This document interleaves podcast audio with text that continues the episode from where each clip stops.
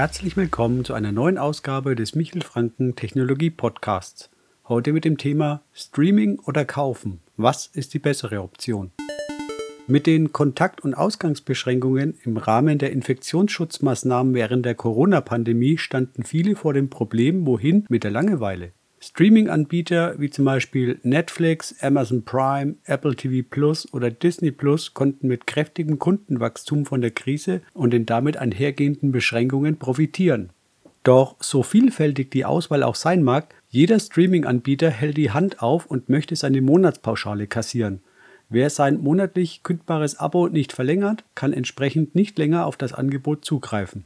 Auf der Gegenseite könnte man sich auch die geliebten Filme oder Serien oder Tonträger kaufen und muss zunächst vielleicht einen höheren Beitrag für das Investment einkalkulieren. Doch der damit verbundene Vorteil ist der Besitz und der Eigentumsübergang der Ware. Was steckt hinter Streaming? Streaming bedeutet zunächst nichts anderes, als dass eine monatliche Nutzungspauschale erhoben wird, die bezahlt werden muss. Als Gegenleistung wird der Zugang zu der vereinbarten Leistung gewährt. Je nach Anbieter variiert auch hier nochmal das Angebot. Primär teilt sich Streaming auf in Musik- und Videostreaming. Beispielshaft gibt es bei Netflix derzeit ein Portfolio zum Konsumieren. Amazon Prime hingegen bietet nicht dauerhaft sein gesamtes Sortiment an zum Streamen, sondern variiert den Bestandteil, der in der normalen Amazon Prime-Mitgliedschaft inkludiert ist. So kann es also sein, dass ein Film heute in Prime Video enthalten ist und am nächsten Tag nicht mehr. Vergleichbar verhält sich das auch im Musikbereich bei Amazon Prime Music. Das Inklusivangebot variiert. Apple TV und Disney Plus sind hier mit Netflix vom Modell her vergleichbar. Nur Amazon geht hier mit seinen Prime Video und Prime Music einen Sonderweg. Apples iTunes Store hingegen bietet parallel zu Apple TV Streaming den Kauf von Filmen, Musik und Serien an. Wer lieber Musikstreaming mag, kann zum Beispiel zwischen Spotify, Amazon Prime Music, Deezer und Apple Music wählen. Während bei Spotify und Apple Music alles drin ist, gibt es bei Amazon Prime Music hier auch wieder diese Thematik, dass nicht alles inkludiert ist. Wer das Gesamtangebot haben möchte, muss das Paket Amazon Prime Music Unlimited hinzubuchen.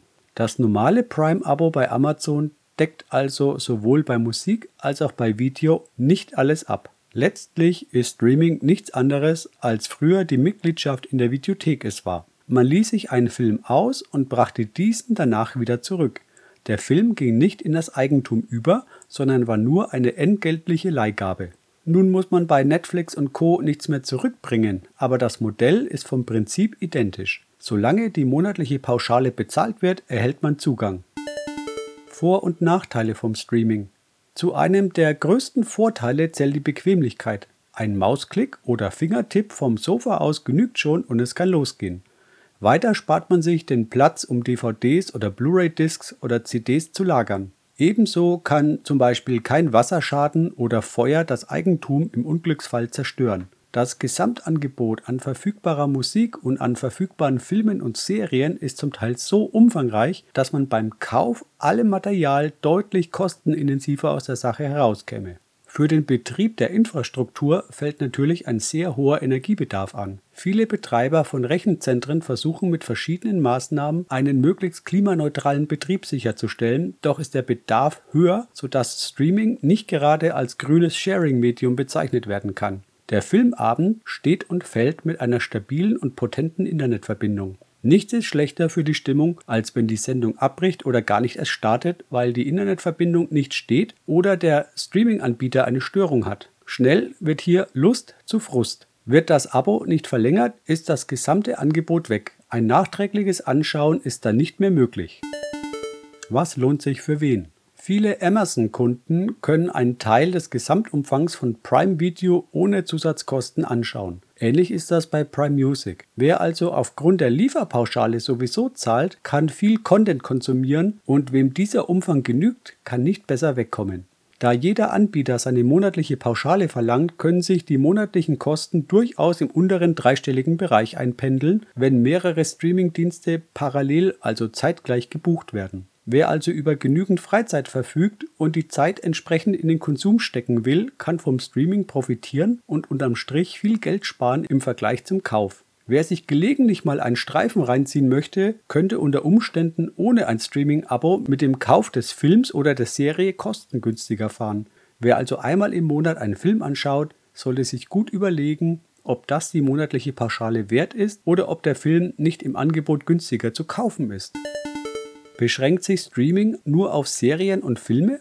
Keinesfalls. Auch Musik spült kräftig Geld in die Kassen von Anbietern wie zum Beispiel Spotify, Apple Music oder Deezer. Das Prinzip ist das gleiche wie beim Videostreaming. Gegen eine monatliche Pauschale erhält der Kunde Zugriff auf eine schier unendliche Musikvielfalt. Eine weitere Ausnahme ist hier wieder Amazon Prime Music. Wer bereits über eine Amazon Prime Mitgliedschaft verfügt, kann via Prime Music streamen. Doch auch bei Prime Music bietet Amazon nicht sein gesamtes Portfolio an, sondern nur einen vom Inhalt wechselnden Umfang.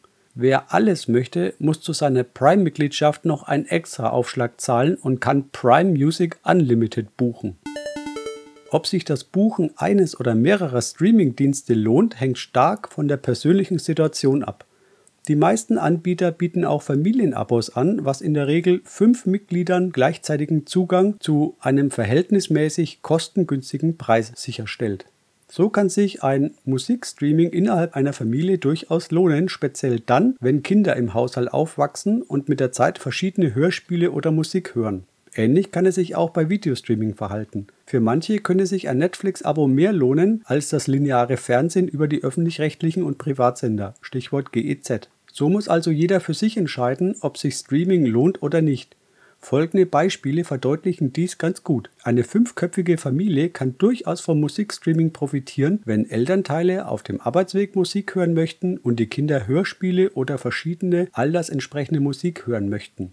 Im Umkehrschluss wird ein Workaholic mit 70 oder 80 Stunden Woche kaum noch Freizeit finden, um groß vom Videostreaming auf dem Sofa nach Feierabend zu profitieren. Es hängt also, wie gesagt, eindeutig von der persönlichen Situation ab. Das Gute an der Sache ist, dass die meisten Anbieter monatlich kündbar sind und von daher kann das durchaus auch einmal über einen gewissen Zeitraum getestet werden. Die damit verbundenen Kosten sind zumindest überschaubar. Überzeugt ein Dienst nicht oder ändert sich die persönliche Situation, so ist das Abo schnell abbestellt. In diesem Sinne wünsche ich fröhliches Streamen. Das war der heutige Michel Franken Technologie Podcast. Dienstag ist Podcast-Tag. Anregungen oder Ideen gerne per Mail an podcast.michelfranken.de. Vielen Dank für die freundliche Aufmerksamkeit und bis zur nächsten Ausgabe. Ciao!